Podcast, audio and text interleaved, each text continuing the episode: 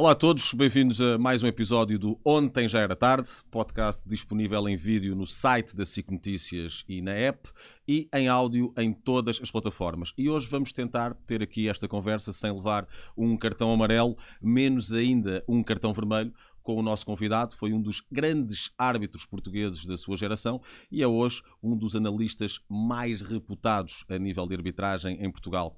Comigo tenho Duarte Gomes.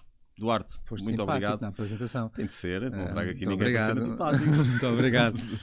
Olá, bom dia, Luís. Ó Duarte, hum, vamos aqui começar por um tema hum, muito recente eh, e que tem a ver com um novo programa eh, televisivo eh, de arbitragem eh, mensal, um programa que teve o seu primeiro episódio no último domingo na Sport TV, que é feito em parceria com o Conselho de Arbitragem da Federação Portuguesa de Futebol, onde são analisados vários casos e onde pela primeira vez são disponibilizados os áudios, as comunicações entre a equipa de arbitragem em determinados lances.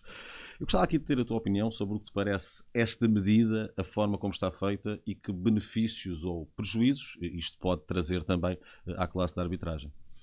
Ora bem, hum, obviamente que eu sou favorável a esta medida. Eu já o tinha dito várias vezes, noutras ocasiões, até em estúdio contigo, quando estávamos uh, noutras núpcias e a falar de, de arbitragem. Uh, tudo o que for um processo de aproximação da estrutura em direção ao adepto, ao futebol, é um passo em frente que é importante. E vai ao encontro daquilo que as pessoas querem, que é a tal transparência, clareza, perceber o que é que acontece, ter esclarecimentos. Esta questão do- dos áudios uh, já é uma guerra antiga até dos clubes e, do- e dos adeptos, a própria imprensa também. Uh, e todos estamos quase de acordo, quer dizer, faz sentido que, uh, por uma questão até de, de percebermos o que é que motiva uma decisão, o que é que se passa naquela comunicação. Claro que, subjacente a essa exigência, há sempre uma desconfiança. Será que aquilo é premeditado? Será que aquele erro que nós vemos acontecer, e acontecem, ainda com videotecnologia, uh, foi uma decisão maliciosa? E, portanto, eu acho que o primeiro grande benefício que este programa tem trazido, independentemente de ter ainda muitas lacunas em termos de forma e até de, de estilo para Também. melhorar, e já lá vamos, mas uma das grandes ah, ah, qualidades que o programa teve é, de facto, acho eu de uma forma muito clara, para quem quer ver com olhos de ver, mostrar que o processo é transparente. Ou seja, não há má fé de quem está em campo e de quem está em sala. Isso percebe-se na comunicação que é genuína, demasiado genuína até, é quase descuidada, porque é uma comunicação eh, pressionada, obviamente, de quem está a tomar decisões em cima do joelho e, portanto, e a querer ajudar o colega, com todas as lacunas que isso tem em termos comunicacionais, mas a verdade é que se percebe que, independentemente do resultado final, do penalti bem ou mal assinalado, há uma sensação clara de honestidade. E essa é a primeira grande vitória deste passo em frente, por muito que alguns não vejam isso. Mas isso não poderá também condicionar essa própria comunicação? Porque tu referias isso, é uma comunicação quase descuidada, porque é feita eh, em canal fechado e é algo privado. A partir deste momento, os árbitros já sabem que aqueles lances poderão ser partilhados num programa de televisão eh, e vistos e ouvidos por toda a gente. Isso não pode criar aqui uma, uma defesa no momento de comunicar que às vezes faz com que essa comunicação depois não seja tão Fluida, clara, já claro. seja estratégica nesse sentido também? Eu, eu penso que sim, mas é uma aprendizagem. Nós tivemos essa, essa transição quando começámos a ter os jogos televisionados. E também tivemos que nos habituar a um estilo de arbitragem, até estético, ah, em que sabíamos que não era quem estava no estádio que estava apenas a ver, mas eram também alguns milhares ou milhões em casa. E, portanto, eu recordo-me perfeitamente de passar essa transição e de sentir mais pressionado quando os jogos davam na televisão. E, portanto, mais escrutinado, mais observado. E depois habituei-me. E, portanto, acho que aqui também o processo será o mesmo. Como é óbvio, eu penso que eles terão muito mais cuidado na, na comunicação e isso pode, de alguma forma, toldar o discernimento para a decisão e a lucidez, mas é uma habituação que me parece rápida. Além disso, parece-me que este programa, ahm, que é mensal, sofre alguma edição e, portanto, o- tudo o que forem conteúdos que eventualmente tenham palavras menos, menos bondosas, ditas no calor do momento, não serão passados com certeza. Olha, vou aproveitar a tua deixa, falaste aí do início dos jogos televisionados e eu queria ir aqui ao início. Eh, o que é que a determinada altura te motivou hum, a querer ser uma daquelas pessoas que está num estádio de futebol eh, a receber tanto carinho e tanto afeto vindo das bancadas? Tanto amor. Ah, eu e a minha mãe, atenção, não sou só eu. Ahm, sabes que eu acho que ninguém, na, na- na altura em que eu entrei para a arbitragem, a idade mínima era 18 e por coincidência eu descobri a arbitragem aos 18. Portanto, na idade mínima eh, de então. Ninguém, então, como infelizmente ninguém hoje, vai para a arbitragem por vocação. Nenhum jovem de 8 ou 9 anos diz quando for grande quer ser árbitro. Infelizmente. Um dia, se calhar, esta carreira, enquanto agente desportivo imprescindível para o jogo, para qualquer desporto, vai ser valorizada dessa forma e vamos ter pessoas a dizer um dia quer ser árbitro de futebol. Por enquanto é uma descoberta e, portanto, eu gostava muito de futebol, pratiquei futebol uh, dois ou três anos enquanto na formação, não tinha muito jeito, uh, e descobri a arbitragem num panfleto que estava no chão à saída de um estádio. Portanto, algo completamente aleatório, nunca me tinha passado pela cabeça que sequer havia um curso para se ser árbitro. Portanto, eu via o árbitro, insultava o árbitro e não era, não era dos que insultava de forma uh, corrosiva, nunca foi muito assim, não é do meu estilo. Mas, mas de facto, aquele papel chamou-me a atenção porque dizia que era gratuito. E quando tu tens 18 anos, estás na faculdade, obviamente tem um peso significativo sim. poderes fazer algo que tu gostas, neste caso, aprofundar o meu conhecimento das regras do jogo, de Borla. Uh, e portanto tirei o curso nunca com a expectativa de ser árbitro, mas apenas para poder conhecer as regras. E a verdade é que quando tu vais tirando o curso e vão, vais falando com pessoas que na altura já são referências que tu conheces da arbitragem, árbitros de primeira divisão, e depois levam-te para um relevado, um, para um, na altura para um pelado, em que te dão uma bandeirola para uma mão e um apito para o outro e os cartões, e começas a fazer algumas simulações, começas a ganhar alguma sensação de que isto é giro. Se calhar vou fazer só um jogo para experimentar. E depois, uh, ou apaixonas ou não apaixonas. Ainda te lembras desse primeiro jogo? Lembro-me perfeitamente, fui a fiscal de linha na altura, hoje árbitro assistente, do António Marçal, que foi um árbitro internacional. Sim. Na altura também havia esse cuidado de mandar árbitros mais credenciados para as estreias dos mais novos, para que ele correr mais ou menos bem, para darem bons conselhos. Correu muito bem. Foi num campo que eu acho que já não existe em Alcântara, que era da boa hora. Um jogo de iniciados. Uh, e portanto eu estava nervosíssimo, ainda por cima sabendo que ia com arte internacional, mas correu muitíssimo bem, muito tranquilo e fiquei a perceber desde aquele momento que a arbitragem ia estar comigo durante muito tempo. E recordas-te ainda dos, dos primeiros insultos, da, da, forma como os adeptos começaram a reagir diretamente contigo? Foi logo nesse jogo. Bancada. Foi logo no Foi logo a abrir, que é para não haver dúvidas nenhumas ao que ia. E, portanto, uh, e recordo-me perfeitamente, tinha pá, umas 20, 30 pessoas atrás, naqueles varões de ferro que existiam atrás dos pelados, e havia um ou dois que corriam atrás de mim para fora de jogo, e portanto eu nem sabia bem o que, é que andava ali a fazer, porque era a primeira vez, e, e, já tinha alguém atrás de mim a insultar-me, a cuspir, e portanto habituei-me desde cedo. E essa foi uma parte difícil, deixa-me dizer-te, porque uma coisa é a percepção que tu tens do que acontece aos outros, outra coisa é tu passares por elas. Obviamente lá está, só sabemos a dor dos outros quando calçamos os seus sapatos, não é? Um, e foi, eu tinha 18 anos, lá está, não estava preparado para aquilo. O Marçal, muito bem, e meus, o outro colega, pá, deixa estar, isto é normal, faz parte. E já havia naquela altura esta sensação que eu nunca me conformei de que isto é normal tu vais ser insultado, vais ser cuspido, vão-te mandar moedas, vão-te dar com capacetes de moto quando tiveres a escalinha, vão-te picar com o guarda-chuva, aconteceu tudo. Uh, e é normal. Ainda assim, foste lá outra vez. E fui lá outra vez e fiquei lá 25 anos, portanto, devo ter gostado, não é? A questão é que, de facto, não é normal. E, claro. o facto de mentalmente estarmos preparados para esta aceitação, esta impunidade, choca-me um bocadinho. Mas pronto, isso são outras contas. Tu depois vais trabalhando, vais crescendo na tua carreira e conheces os jogadores portugueses ou trabalhas com jogadores portugueses enormes, com treinadores enormes. Uh, como é que era a preparação desses jogos quando tinham já algumas pistas ou quase aquilo que era o currículo em jogo de algum jogador? Porque há aqueles que têm mais queda para, para a simulação, uhum. para, para, exagerar no tipo de dor que têm, há outros que não, que acabam por ser mais, mais pacíficos nisso. Isso também entrava na preparação de um jogo? quase esse, esse, cadastro de cada jogador, obrigatoriamente. o peso da expressão, não é? Sim, obrigatoriamente, a nível do futebol profissional e hoje em dia também os árbitros do futebol amador, com a pouca informação que têm, mas já vão ter alguma, já a nível distrital já se trabalha bem com algumas televisões e por aí fora e muitos acompanhamentos de jogos distritais, mas na primeira liga, no meu tempo, o scouting, nós também lhe chamamos scouting, era absolutamente fundamental para a preparação de um jogo e para a preparação da nossa equipa para o jogo. E portanto eh, era, uma, era algo que era feito a partir do momento em que éramos nomeados, à terça ou quarta-feira, para o jogo desse fim de semana ou dessa jornada, e passava não apenas por, por analisar as características técnicas dos jogadores, a, a, forma de jogar da equipa, tática, eh, em casa e fora, a ganhar e a perder, bolas paradas, pontapés de canto, pontapés de baliza, um, equipas habituais, uh, o relevado que iríamos apanhar, se era maior, se era mais curto, se, era, se estava pesado, que ia estar a chover ou não, se estivesse pesado, o que é que nós devíamos perceber por exemplo, no relevado pesado, uma bola rola menos, a tendência é haver mais jogo por alto. Sim. E quando há mais jogo por alto, a tendência é haver mais faltas do tronco superior, agarrões, empurrões, cotoveladas. cotoveladas. É tudo estudado. E, portanto, não é aleatório. Um, até o estado do tempo, a rivalidade entre as equipas, o ambiente nas bancadas, a relação entre os clubes e treinadores, o, o temperamento dos treinadores nada é deixado ao acaso. E as pessoas podem ter essa certeza que isso acontece hoje em dia. E, portanto, tu dizes-me assim: o jogo começa, ao primeiro minuto há uma expulsão, há um penalti e aquilo muda tudo, é verdade. Mas tu vais teoricamente preparado como as equipas vão quando também têm um adversário que estudam e preparam. E 95% das vezes essa preparação, e nós com a comunicação até falávamos uns com os outros, estás a ver? Nós falámos sobre isto. acontece muitas coisas que nós prevíamos que pudessem acontecer durante o jogo.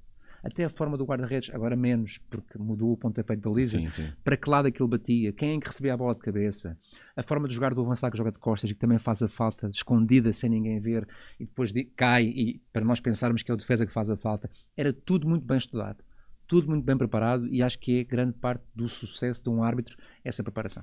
Eu recordo-me de um- uma reportagem da SIC, eh, curiosamente, feita pelo Nuno Luz, eh, sobre o Pedro Proença, eh, em que se via a forma como ele comunicava com jogadores, Uhum. com treinadores, de uma forma até muito carinhosa, algumas vezes, meu querido para aqui, meu querido para ali. Uhum. Estratégico, estratégico. Também, não é? Também estratégico. Isso é o quê? Para tirar ali um pouco a... É aproximação, é empatia. Um, o árbitro em alta competição não é apenas um, um zelador das leis, é um psicólogo. Tu tens que perceber que tens ali 22 homens com, com características completamente diferentes, quase todos jovens, portanto ainda num processo de maturação de personalidade, a levar porrada, a dar porrada, a, a- a correr muito, à medida que o tempo passa a desgastar a sua lucidez, o seu discernimento pelo cansaço, portanto com menos propensão para aceitar uma decisão, uh, pressionados pelo treinador, a quererem um lugar na equipa, a querer renovar contrato, e portanto isto tem que ser gerido. Uh, por isso é que muitas vezes um palavrão solto não é um insulto, é um desabafo momentâneo e cabe ao árbitro traçar a linha entre o que é que é uma frustração momentânea e o que é que é um insulto direcionado, não Um é? ambiente que já perto de estar a arder não vale a pena pôr gasolina. Ao fim ao Pelo é um contrário, isso, não é? um bom árbitro sabe que o ambiente está a arder, esqueçam lá isso da vantagem, a menos que seja uma coisa para gol. Eu vou parar aqui um bocadinho o jogo, vocês vão esfriar um bocadinho e vamos conversar. Ou seja, é um condutor de homens, é um condutor de, de emoções. Se não for assim, não está lá a fazer nada, é só um apitador. Mas quem é que eram os jogadores mais chatos que tu apanhaste no no futebol português? Aqueles refilões que por tudo e por nada se queixavam sempre da decisão. Paulo Bento e Pedro Barbosa, Jorge Costa, eh, deixa-me arranjar algum do Benfica para não dizerem que, que, eh, que ando aqui a escolher ao dedo. Eh, Jardel, que não era chato, mas era, enganou-me uma série de vezes, que era, Sim. que era terrível nas áreas.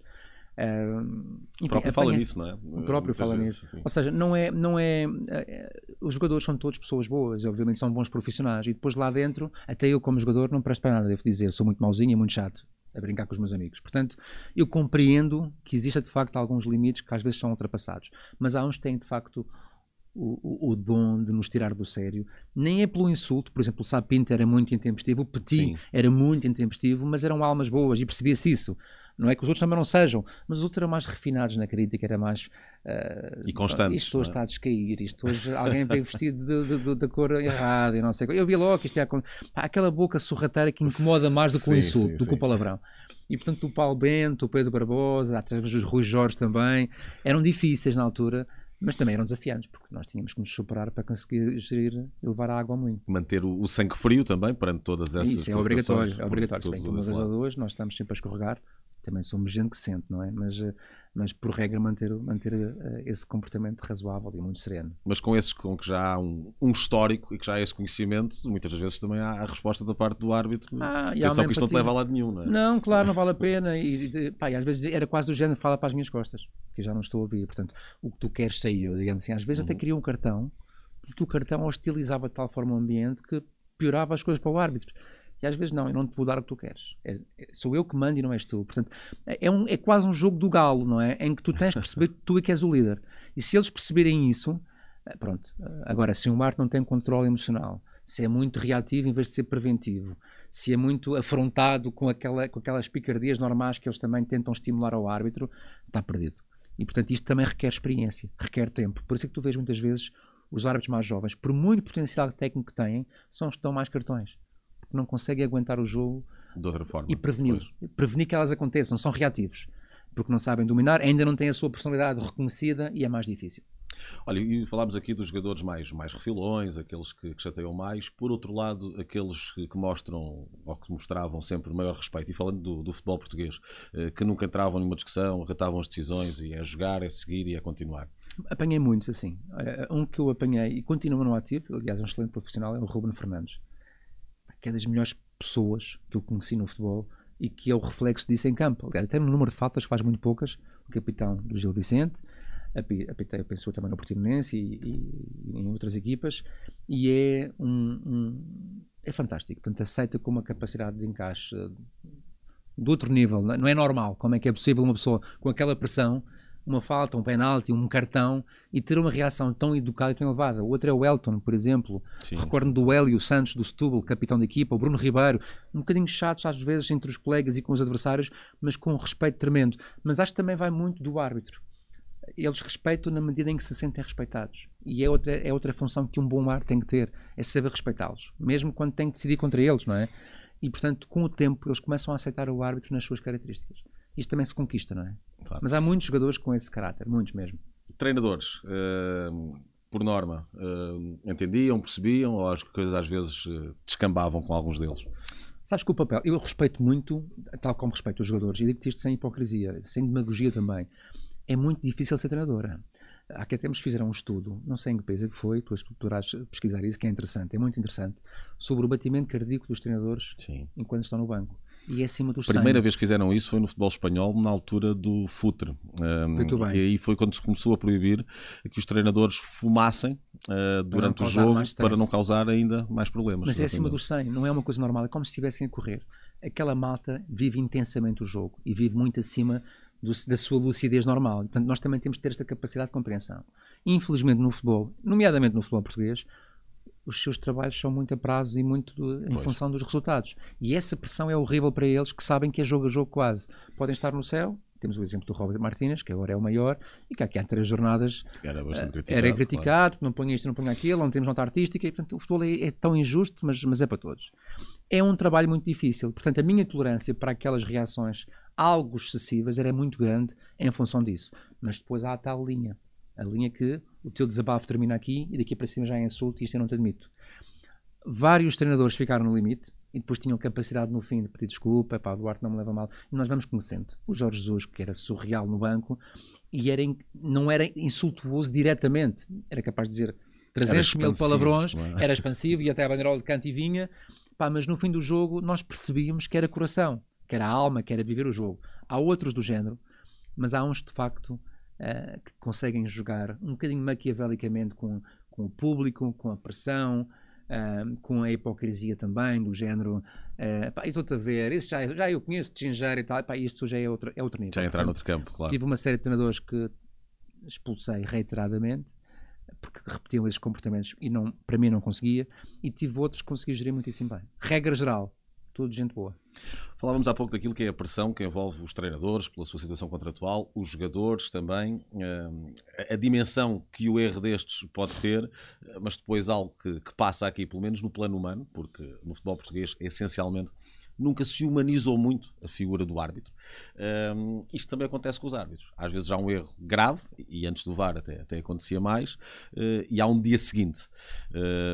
Qual é que é a capacidade mental para que no outro dia, porque ao contrário de um jogador, este se calhar terá a oportunidade de ser elogiado logo na semana seguinte. O árbitro nunca terá essa oportunidade.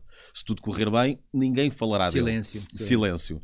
Silêncio. É o seu melhor retorno. Exatamente. É, é, acaba por ser uma boa arbitragem, é uhum. é assim que é classificada. Se não se falar no árbitro, se falar eh, apenas do jogo.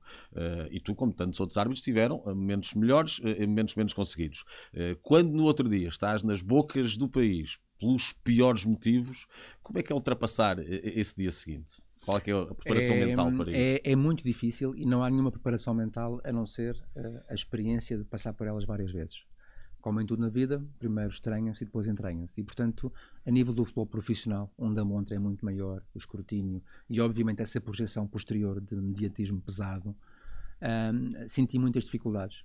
Um, e também depende das pessoas. Há umas que são capazes de desligar completamente a ficha e de estarem aí, não compram jornais, não veem programas e, portanto, ficam na sua. É uma capacidade que eu admiro, mas que eu não tinha. E, portanto, eu queria perceber o que é que se dizia, eu queria perceber onde é que errei, eu queria perceber o que é que era dito de justo e de injusto. Para o bem ou para o mal. Uma tortura. Uma é? tortura. E, portanto, um, era, e quando os jogos realmente corriam mal, eu tive vários que me correram francamente mal, se eram jogos com alguma projeção, ou seja, os três clubes grandes, nomeadamente entre eles, nem se fala sobre esses, não é? Uh, era francamente mau. E não era só mau porque sobrava para mim, era também muito mau porque sobrava para os meus. E aí entramos num patamar completamente diferente, quase patológico, que é eu comigo posso bem, eu aguento bem o que estou a passar. Pois, mas a ah, escolha uh, foi tua. na rua, a cuspidela na rua, o gajo no shopping que manda uma boca ordinária, o tipo do café que até é meu amigo, mas que está completamente passado porque é doente daquele clube, os colegas de trabalho que são meus amigos e que também eles não. É, pá, como é que é possível não marcar aquele penalti? É uma vergonha. Aqueles olhares a rasgar. É desagradável. Ninguém gosta de passar por isto. Mas quando tu tens, e aconteceu-me, a minha filha ao colo com dois anos, e um tipo empurrar-me e dizer-me só não te parte a boca toda porque estás com. Pá, entramos num patamar completamente uh, doentio, não é? E aí apetece muito magoar alguém. Pois, Portanto, claro. Eh, não há preparação nenhuma. Uh, hoje em dia já existe uma equipa de psicólogos, um psicólogo em particular que acompanha os árbitros de primeira divisão. Eu acho que é manifestamente pouco. Um, este é um trabalho que precisava muito apoio a esse nível, quer na preparação para o jogo, em termos de controle de ansiedade, de emoções, quer também, sobretudo, na questão das reações. Estamos muito longe ainda de ter esse patamar bem definido. Sim, até porque nós vemos, por exemplo, nesta altura, que estamos no início da época, uh, por assim dizer. Nada está para decidir uh, ainda. É? Nada está para decidir uh, e vemos já um ambiente que é comum acontecer ali em maio, sete, oito jornadas finais. Sim, não? É? sim, sim. É. Mas sabes que, obviamente, que as transmissões televisivas vieram empolar isto. A verdade é que também a videoarbitragem vai aumentar a exigência do adepto, o que é compreensível. Portanto, eu agora tenho menos tolerância ao erro, tu tens mais meios para acertar. Uh, e depois há aquela questão que nós sabemos, de uma ida só à Champions, o retorno financeiro pois, que isso pode dar, o segundo lugar já não vale muito, e há aqui muita coisa em jogo a pressionar ainda mais os árbitros. Esta exposição uh, vai ser sempre negativa para eles. Portanto, eu acho que não há nenhum funcionário que faça um grande trabalho se estiver sempre sistematicamente a ser insultado. Tu não consegues ir para a televisão fazer um grande trabalho no programa que tu fazes se estás a ser escrutinado por todas as pessoas e alvo de suspeitas e observado. Estou atento, já te portaste mal da última vez, és fraco, és desonesto nós somos pessoas, não é? Exatamente. Dizer, a bola, isto não é. Por muito que tu sejas forte e tenhas uma capacidade de compartimentalizar, pá, tu tens a tua tolerância também com os teus limites, tens claro. as tuas emoções, és reativo e, portanto, esta, esta malta precisa de mais de serenidade para fazer melhor as coisas. Infelizmente não tem. Olha, uma coisa que deve ter dado outras, outras visões e outras formas de estar no futebol eh, enquanto árbitro, enquanto a relação dos adeptos, foi a tua carreira internacional e o teu contacto com a tua carreira internacional. E eu sei que uma das pessoas que mais te inspirou nessa medida foi Pierre-Luigi Collina, eh, talvez o melhor árbitro da história eh, do futebol, eh, que tinha, além de toda a parte técnica, depois uma, uma dimensão humana uh, que realmente acabou por te inspirar. Certo. É, de facto, ele é uma referência para mim e não apenas para mim. Repara que o, que o Colina, como árbitro, errava tanto como os outros, o que é uma coisa interessante. É para tu perceberes que muito da, da, da admiração e do respeito e desse reconhecimento que até tu tens, e muito bem, do Colina enquanto melhor de sempre, porque foi, de facto, e ainda é, partiu de uma premissa muito importante chamada imagem. Sim. Ele soube como ninguém potenciar a sua imagem física dando-lhe uma aura de personalidade, de segurança, de firmeza, que deixava todos sem qualquer reação. Sim, ele abriu os olhos. Ele abriu os olhos, ele tinha 1,90m, continua a ter, alto, feio, careca, e portanto abriu os olhos, viam-se as veias da cabeça e não havia ninguém que se atrevesse a protestar uma decisão dele, ainda que fosse errada. E portanto, número de cartões mínimo sem protestos, ele, ninguém se atrevia a protestar, jogos conduzidos com muita facilidade, os jogadores nem sequer uh, olhavam para o árbitro, porque o árbitro era para respeitar, quase que lhe pediam autógrafos, e quando tu chegas a este patamar de excelência, eh, tu, tu és dono e senhor do jogo, e portanto eu admiro o mérito que ele teve na construção dessa imagem, porque de facto, até o próprio Porto tem razões de queixa em jogos que fez, Sim. Eh, em que ele teve, cometeu muitos erros, penaltis vermelhos, como os outros todos. Eh, mas de facto teve esse grande mérito de perceber que não basta apenas arbitrar bem, é preciso também cultivar uma imagem de credibilidade que seja bem aceito pelos outros. Sim, ao fim e ao cabo foi o primeiro e dos poucos que conseguiu trazer para o futebol uh, o respeito pela figura do árbitro como existe no rugby, por, por exemplo, exemplo, em que nós vimos agora bem recentemente. Não? É? Por exemplo, e ele é uma figura mítica, deixa-me dizer que ele é, ele é agora enquanto dirigente, ele é o presidente também, na, já foi da UEFA dos árbitros, agora na FIFA, continua a ter cargos de relevo, porque ele é enquanto homem, enquanto dirigente, a extensão daquilo que era como pessoa. Ou seja, o Colin ainda hoje entra numa sala com 300 árbitros de elite mundial, para irem ao Mundial, a pré-seleção, e não tem que dizer calem-se, por favor. Portanto, ele entra na sala e tu não ouves uma Sim, mosca. É inacreditável. E isto tem muito mérito, porque isto é, foi criado por ele, foi potenciado por ele e esta energia deriva dele. Portanto, é sim uma referência e acho que, que é o exemplo para qualquer árbitro. Tu tens contato com ele quando estás na, nas formações da UEFA uh, para árbitro internacional. Ele era um Tinha dos, na altura um em que sim, sim, sim, sim, Ele era um dos grandes formadores. Tu recordas-te do teu primeiro jogo internacional? Recordo-me, o meu primeiro jogo internacional foi de sub-19. Nós, quando chegamos ao nosso patamar máximo em Portugal, ou em qualquer país que é internacional, começamos no zero lá fora. E, portanto, somos estagiários de internacional para, para, para a UEFA. E, portanto, começamos como começamos cá, nos miúdos. sub-17, sub-19, sub-21 e depois lá aos poucos vamos subindo de categoria. Na altura havia categoria 4, 3, 2, 1 e Elite. Agora já não há 4, portanto 3, 2, 1 e Elite. Portanto fazemos o nosso percurso também devagarinho como rookies. Um, e eu comecei num jogo de sub-19 em Roterdão, um Holanda, República da Irlanda, lembro perfeitamente.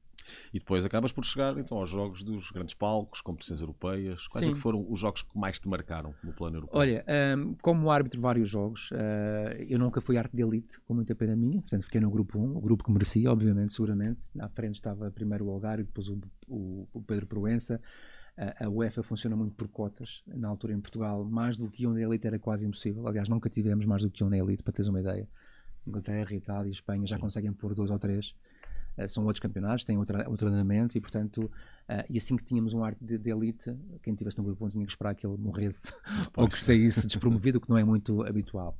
Uh, mas, mas de facto no grupo 1 já se arbitrava jogos muito bons, em, fases iniciais da Champions, uh, muita taça UEFA na altura, Liga Europa, Liverpool, Udinese, uh, Aston Villa, Fulham, Galatasaray, Inter de Milão, fiz muita coisa gira, fiz, tive esse privilégio de fazer jogos uh, que pensava que só acompanhava na televisão, não era?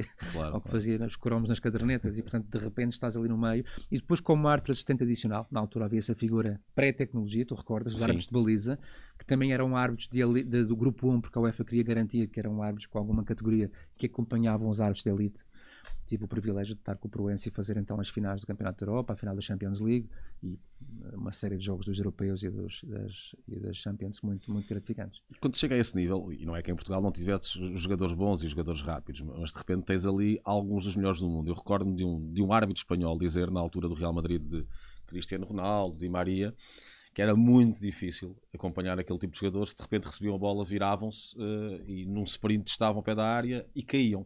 Uh, e depois eles não conseguiam perceber naquela velocidade como é que tinham caído, uh, porquê, se tinham sido tocados, se não tinham sido tocados.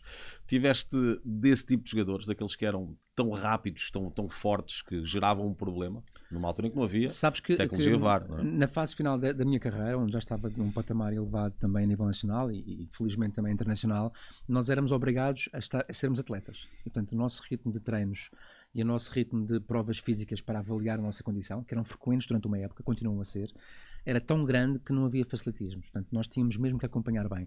Poderíamos nunca estar ao nível de um Ronaldo ou de um talentoso jogador que corre 30 e tal km por hora, mas, mas éramos muito bons fisicamente. Portanto, mais do que esse problema, eu tive foi problemas quase de desconcentração perante o talento técnico. Ou seja, é ficas coisa... ali a virar um bocadinho como adepto, ficas como a admirar. Eu, de repente estou a ver o jogo e não estou a arbitrar.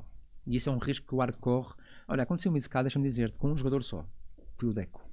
Sim. Uh, o Deco, enquanto árbitro, viu como eu sou antigo nisto, cheguei a apanhar como suplente dos Salgueiros. Muito bem.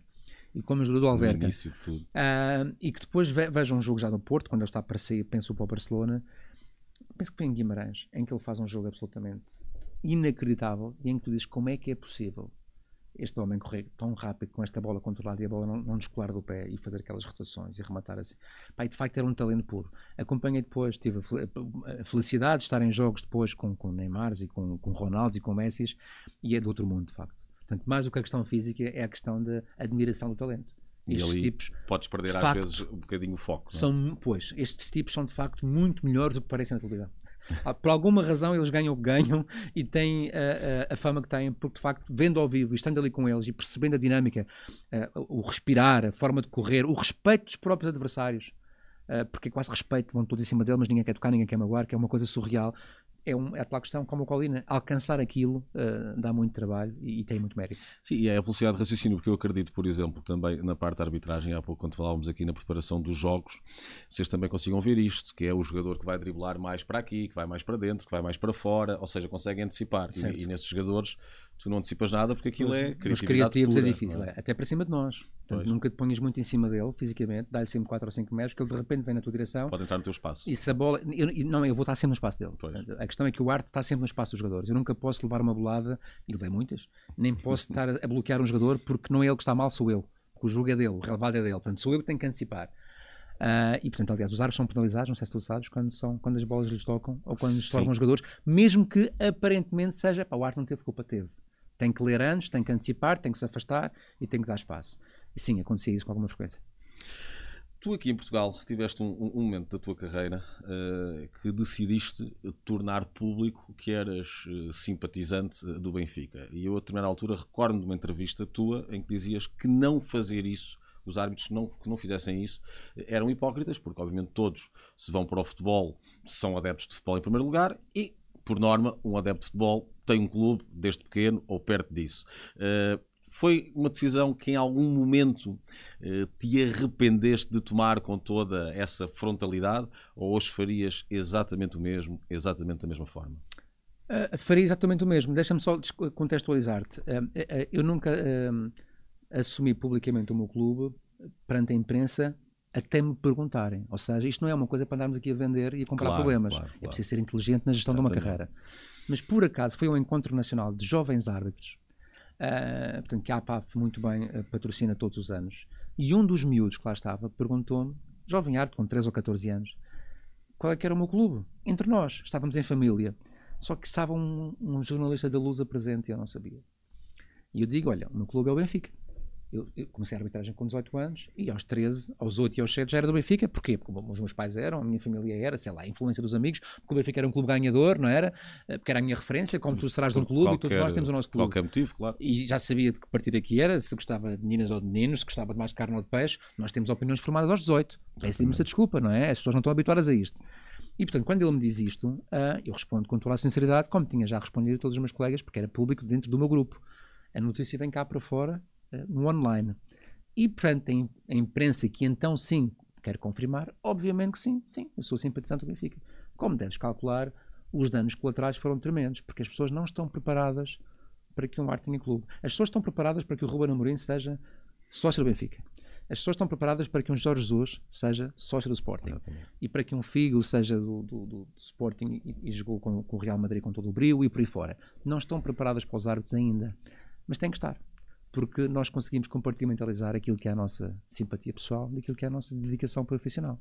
Aliás, o Benfica tem um histórico de jogos perdidos comigo muito grande, portanto, eh, se provas houvesse, eh, eh, elas estão aí à mostra. E um dos maiores erros da minha carreira, como tu sabes, foi num jogo com, Sim, o penalti do, do Jardel, com prejuízo do Benfica. Sim. Portanto, eu, eu, não foi bem maiores, mas mais mediáticos.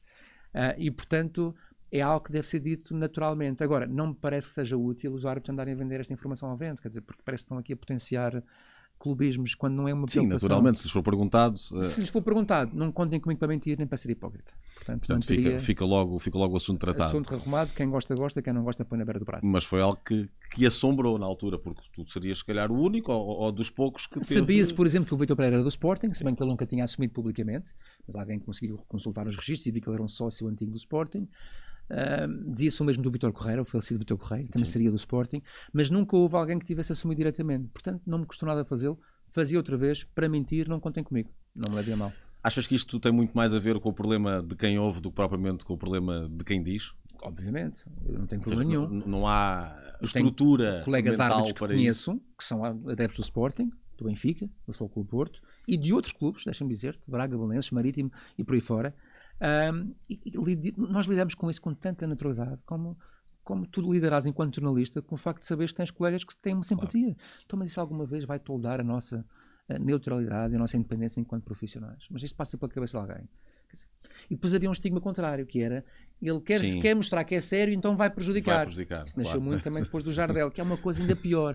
Porque eu queria que as pessoas percebessem, isto é mesmo verdade, senão não eu dizia aqui. Que ali não há cores, não é? Quando entramos no campo, é o clube verde e o clube vermelho. Eu não quero saber quem é que ganha, eu quero lá saber, eu quero que o jogo me corra bem. Porque vai sobrar para mim se não correr. E portanto eu não quero, eh, com todo o respeito pelo Benfica, pelo Sporting e pelo Porto, eu quero é que o jogo me corra bem. Aliás, no meu bloco de notas, e as árvores fazem quase todos isso, não há o Sporting nem o Porto, há o, verde e o vermelho. Cartão amarelo para o número 4 de amarelo, cartão vermelho para o número 5 de verde e portanto por aí fora. Que é até para ajudar à abstração, estás a perceber? Sim, sim, sim. Portanto, uh, é tão natural para nós que eu sei que choca, mas, mas enfim, é como é. Tu falavas aqui uh, daquilo que foi a tua carreira internacional. Falavas aqui deste ambiente também que é criado à volta dos árbitros, seja a questão dos clubes, seja outras questões, nomeadamente a, a, as polémicas, com, com, com toda a, a, urticária que essa expressão me cria, uh, mas que é muito comum.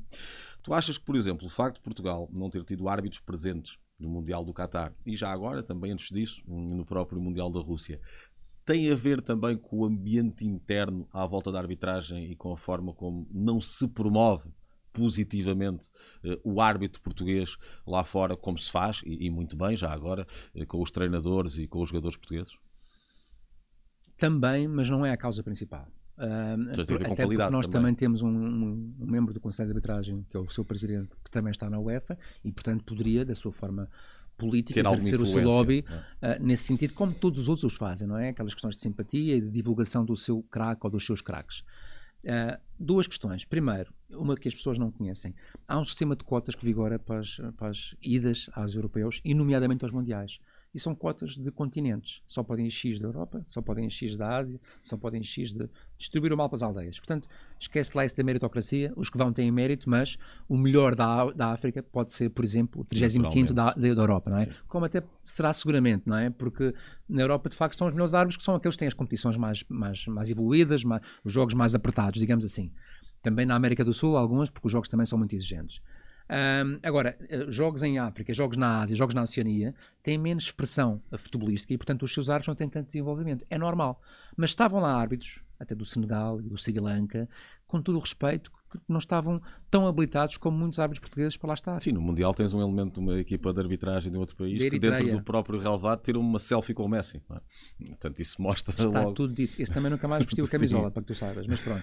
Mas coitado, lá teve um momento de dor dele. Ou seja, tu percebes que não é uma questão de meritocracia. Portanto, isso é um, um fator contra. Penso que da Europa só foram 12 e tu tens muitos países fortes, Alemanhas, Inglaterras, Espanhas, Itálias, a, a querer mandar os seus e, portanto, tornou-se difícil. Além disso, a verdade é que a arbitragem portuguesa não tem uh, tido uh, mérito suficiente para colocar muitas pessoas lá. E, portanto, temos dois homens de referência neste momento, o Artur Soares Dias e num plano logo atrás, mas com potencial de chegar ao mesmo patamar, o João Pinheiro.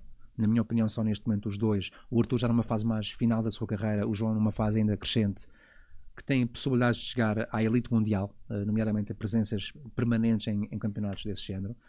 Eu diria que outro atrás deles que vai aparecendo parece-me ser o António Nobre, mas isto são questões apenas especulativas. O futuro dirá, e ele também, com o seu trabalho. Mas uh, uh, ficamos muito reféns de preparar o futuro. Acho que não preparamos antecipadamente estas coisas dos próximos mundiais daqui a oito anos. Não tivemos uma visão estratégica para preparar árbitros para lá chegarem amadurecidos. E, portanto, às vezes acontece com as equipas, como tu sabem, saem uma série de jogadores mais experientes, aconteceu com a arbitragem. Com gerações, sim. Geração de 5, 7, 8, 10 árbitros em dois anos que saem falhavam como os outros, mas tinham alguma credibilidade, tinham muita experiência. E os que aparecem têm algum talento potencial, mas estão agora a começar a dar os seus passos e precisam crescer. Portanto, andamos nesta fase ainda. Uh, outro, dos problemas que acontece muito com, com os árbitros e que não é falado, porque muitas vezes se diz que, que, as lesões é um problema que afeta os jogadores e a carreira dos jogadores, e eu recordo-me, e até vou aqui fazer esta partilha, ter uma conversa privada contigo eh, em que tu falavas um, dos vários problemas físicos que foste sofrendo ao, ao longo da carreira e era um, um, cardápio considerável eh, ainda. Essa parte não é muito mencionada. Agora, vocês são atletas, têm que estar em forma, têm que treinar todos os dias, têm jogos ao fim de semana, têm depois também uma carga de jogos e de treinos que, a determinada altura da época, mais não seja pela fadiga, pode provocar uhum. vários vários problemas, até de ordem muscular. Uh, como é que eram esses momentos de ultrapassar uh, as lesões, sendo que não havia depois uh, também o mesmo, a mesma paciência ou o mesmo apoio, porque por norma nós sabemos quando um jogador está lesionado e que é o seu primeiro jogo.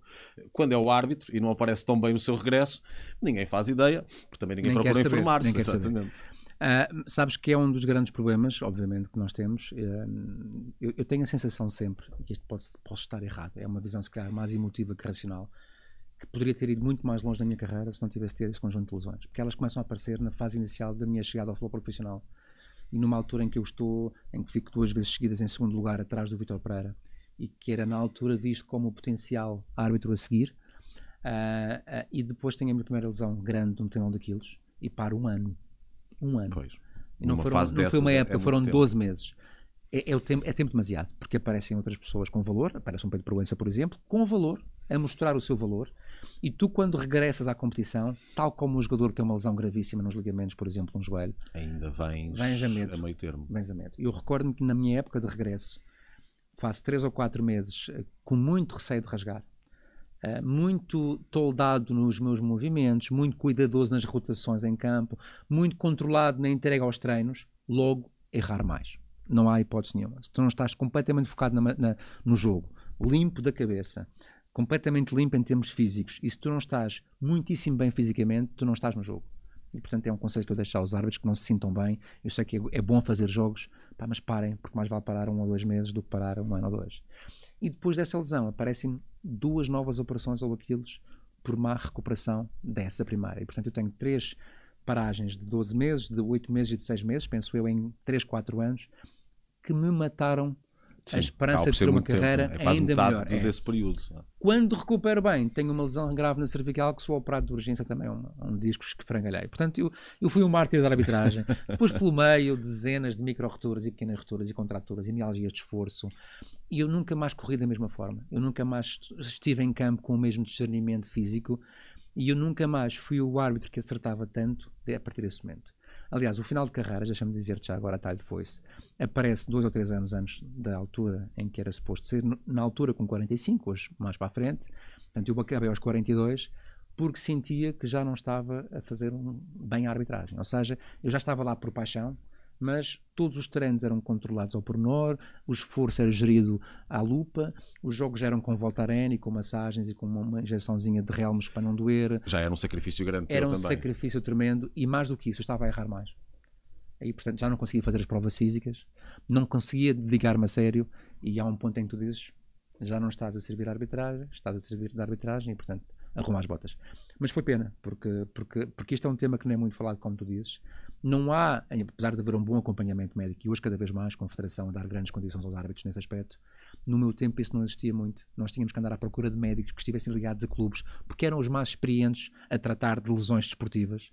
Até isso, eticamente, era estranho. Se bem que nós pagávamos tudo e fazíamos tudo através do seguro, na altura da Federação ou da Liga, o que quer fosse, mas tínhamos que andar atrás, tínhamos que andar a pedir, tínhamos que andar a pagar fisioterapias, tínhamos que andar. Pá, era horrível. Não e... tinham uma grande estrutura à vossa volta para. É, tínhamos isso. uma estrutura muito fraca na altura. Sim. Uh, tu falavas aqui que isso precipitou o fim da tua carreira. Como é que foi esse, esse momento, o, o, momento do fim? Tu tomas essa decisão, porque fisicamente vias que já estavas a errar mais e que isso não era benéfico para a arbitragem, mas ao mesmo tempo são muitos anos da tua vida de entrega diária, de muita dedicação, uh, e quando tu percebes que esse momento se está a aproximar, isso com certeza cria sempre ali hum, alguma mágoa, alguma tristeza. Não é? Eu, eu, acabei aos 43 e tinha 25 de arbitragem. Portanto, só tinha 18 de não arbitragem. Ou seja, a minha vida adulta. Vida. E a vida adulta, não é? A vida que realmente foi vivida com, com, maturidade. Portanto, foi um momento difícil, até porque estava sempre a perceber se isto um dia passava, se eu ficava realmente bom, porque entretanto havia sempre muita fisioterapia, muito acompanhamento médico, muitas medicinas alternativas pelo meio. E há um, um momento em setembro em que eu faço um Belenenses uh, Moreirense para a taça da Liga uh, numa época que começou um pouco antes, foi em setembro, e eu sinto mais um rasgão na coxa. Aquelas, aqueles danos colaterais das grandes lesões, digamos assim. E percebi logo que rasguei, portanto olhei para a coxa, tive de parar logo, foi já no final do jogo aguentei ali os dois minutos finais, um derrame enorme, portanto percebi-se, fiz a, a, a ressonância e, e, tinha ali um rasgão tremendo. E, e quando recebi a ressonância disse acabou. Portanto, Ou seja, aquela decisão nem, foi tomada ali. sabias não me preparei. que seria o teu último jogo. Não, não, não. Essa é, é que é a minha grande depois. mágoa. Porque um árbitro, como um jogador, gosta de ter a oportunidade de preparar o seu último jogo. Seja ele onde for, mas tu sabes que aquela jornada vais acabar. E portanto levas a tua família, levas a tua esposa, levas a tua mãe, ou não, mas uh, vais almoçar com os teus amigos saída, e preparas-te psicologicamente. Levas a bola de jogo, tens o teu momento merecido, por muito que ninguém o reconheça, é teu. E eu não tive o meu momento. Uh, e essa é a minha grande frustração. Por outro lado, fiquei muito contente com a capacidade uh, racional que tive em tomar uma decisão que se calhar pecou por tardia, mas, mas que foi bem tomada. Os momentos seguintes foram difíceis, porque tu passas de uma realidade de treinos diários, semanais, de, de estar em reuniões com colegas, de fazer estágios, de fazer jogos, a dinâmica da equipa, de trabalhar a equipa, para zero. Na segunda-feira seguinte. É um vazio total, sem preparação. É uma situação que vive um pouco o reformado, se bem que o reformado até pode preparar a sua pode saída. Preparar, claro. E tu não preparaste, e portanto, de um momento para o outro foi o vazio total. E é quase depressivo.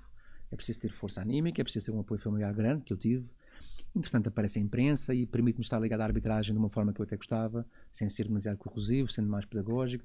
Criei o kick-off e, portanto, consegui compensar o não, a não atividade com outras coisas, mas foi um momento difícil. Sim, era essa parte que eu queria mesmo pegar, um, e entrando já aqui eh, em descontos de tempo nesta nossa conversa, uh, era algo que estava na tua mente, na, na, ponta final da arbitragem, um dia poderes uh, estar na comunicação social como analista, ou simplesmente não era plano nenhum e acabou por surgir na altura em que já tinhas retirado? Nunca foi plano. Uh, o plano era sempre ter um período de nojo, digamos assim, e depois eventualmente integrar alguma estrutura de arbitragem onde em qualquer função técnica de observador, de dirigente, o que quer que fosse, eu pudesse ser uma mais-valia para os mais novos. E, portanto, acho que isso é um, é um trabalho até que eu devo à arbitragem e que eu devia à arbitragem. É uma sensação que os árbitros têm muito quando acabam a carreira. Nós não somos muitos. Essa é? vontade ainda aí está? Poderes vir a ter um, um cargo na, na, arbitragem? Está, está, porque eu gosto muito de arbitragem. Uh, um, eu não diria um cargo, diria um papel um papel que não passa apenas pela colaboração indireta através da imprensa, que muitas vezes é de crítica, eh, de análise técnica, mas, mas, mas ativamente estar lá para ajudar. Pedagógico para a classe e para as próximas gerações. Eh, para assim, ensinar a arbitrar, para dar os meus conselhos, as minhas opiniões, os meus pontos de vista, as minhas emoções para, para quem mais precisar. Sim, acho que isso está em aberto. Agora, não houve, convite, não houve nenhum planeamento para a imprensa, o que houve foi uma série de convites praticamente no dia em que eu assumi publicamente, que foi uns meses depois, na APAF, tomei essa decisão oficial, depois já está muito maturada uh, uh, uns meses antes deste setembro, e em janeiro anunciei que ia acabar. E no mesmo dia em que anuncio a saída, tenho logo um contacto de um órgão de comunicação social, cujo convite agradeci muito e não aceitei, e era muito tentador, mas não era alinhado com aquilo que eu achava que devia fazer em papel, em termos de arbitragem. Hoje, como analista, uh, obviamente que não, não sofres a mesma pressão eh, e se calhar tantos insultos, pelo menos na cara, uh, enquanto árbitro, mas é muitas vezes também um papel ingrato pela forma cega com que alguns adeptos reagem às enganado. análises das decisões. Estás enganado. Estás enganado por uma, uma, por pela uma parte variável. das redes sociais. Pois, porque eu tenho um projeto, aí a culpa é minha, não é? cada um põe-se a jeito, eu ponho-me a jeito, eu tenho um projeto que é o Kickoff, como tu sabes, Sim.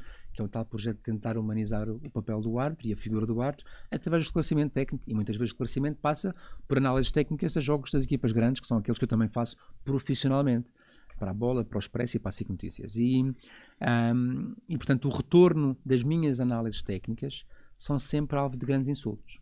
A única, e estamos a falar de três clubes grandes e Tens paciência, atenção, porque Tenho. eu vejo ver às vezes os teus comentários a, a responder. É, de alguma, já, já eh, respondo e, menos e vais agora. alguma conversa. É, já respondo já, menos, já respondo menos. É uma batalha perdida muitas vezes. Quem é, está a mal, é, é porque quem está mal vai continuar. Tu não consegues domesticar quem não quer perceber, não é? E quem não tem essa capacidade racional. Mas, mas se conseguires plantar a semente num ou dois, já fazes o teu papel e já fazes a tua cota parte. E é por isso que existe o kick-off. Agora, um, o retorno é sempre muito agressivo quando há jogos grandes, em que tu tens uma opinião de um penalti ou de um cartão vermelho que não agrada a A ou a B, mas a vantagem é que vem dos três lados. Portanto, eu levo porrada de cima a baixo, mas é de verde, azul e vermelho, o que deve ser bom sinal, porque se fosse só um é que era preocupante. Sim, assim, ao, fim e ao cabo, acabas por ser consensual. Consensual no insulto, exatamente. Duarte, estamos a chegar aqui ao, ao momento do, do apito final então, uh, do nosso programa, com certeza. Dás-me licença, vou-me afastar aqui para ninguém ficar surdo lá em casa. Pronto, está feito. acabamos. Duarte, Foi um prazer. Muito obrigado. Foi um prazer. Um abraço, felicidades. obrigado. obrigado.